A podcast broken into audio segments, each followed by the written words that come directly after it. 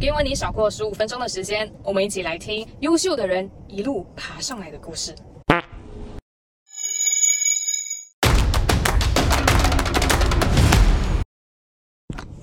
你好，你现在正在收听的是《偷故事的儿》，我是嘉儿。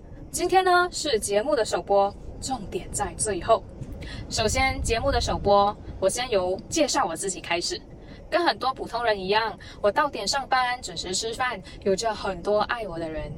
但也跟很多我欣赏的人不一样，他们知道并且做着自己喜欢的事情。对我来说，他们很酷。所以今年我打算做一个不被警察抓的小偷，偷走他们这些人身上的故事，来治愈二十多岁对社会、对世界迷茫，而且不知道接下来该怎么做、该怎么走的你和我。为什么要做这个节目？嗯，其实本来就有想要做 podcast 的节目，可是只是在想的阶段。然后我爸妈就知道我想要做这个的时候，你以为他会赞成？错，他们反对。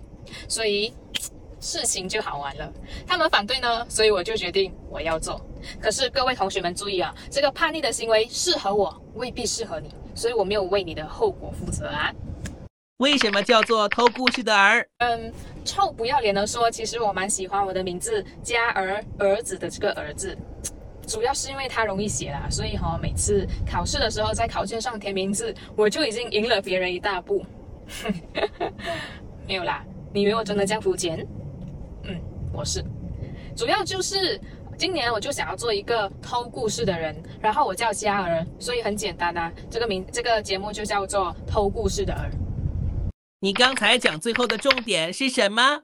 终于问到重点了。OK，我的节目呢会在每逢星期天晚上九点，在 Apple Podcast、Spotify 还有 YouTube 上准时播出。剧透一下，下一集的节目嘉宾呢，我成功邀请到了一个在社交媒体上跑来跑去的一个人。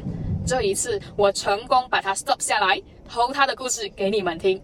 所以你们先按赞、订阅，再分享我的节目给你身边的人。下个星期的节目，坦白说。我很期待，我们到时见。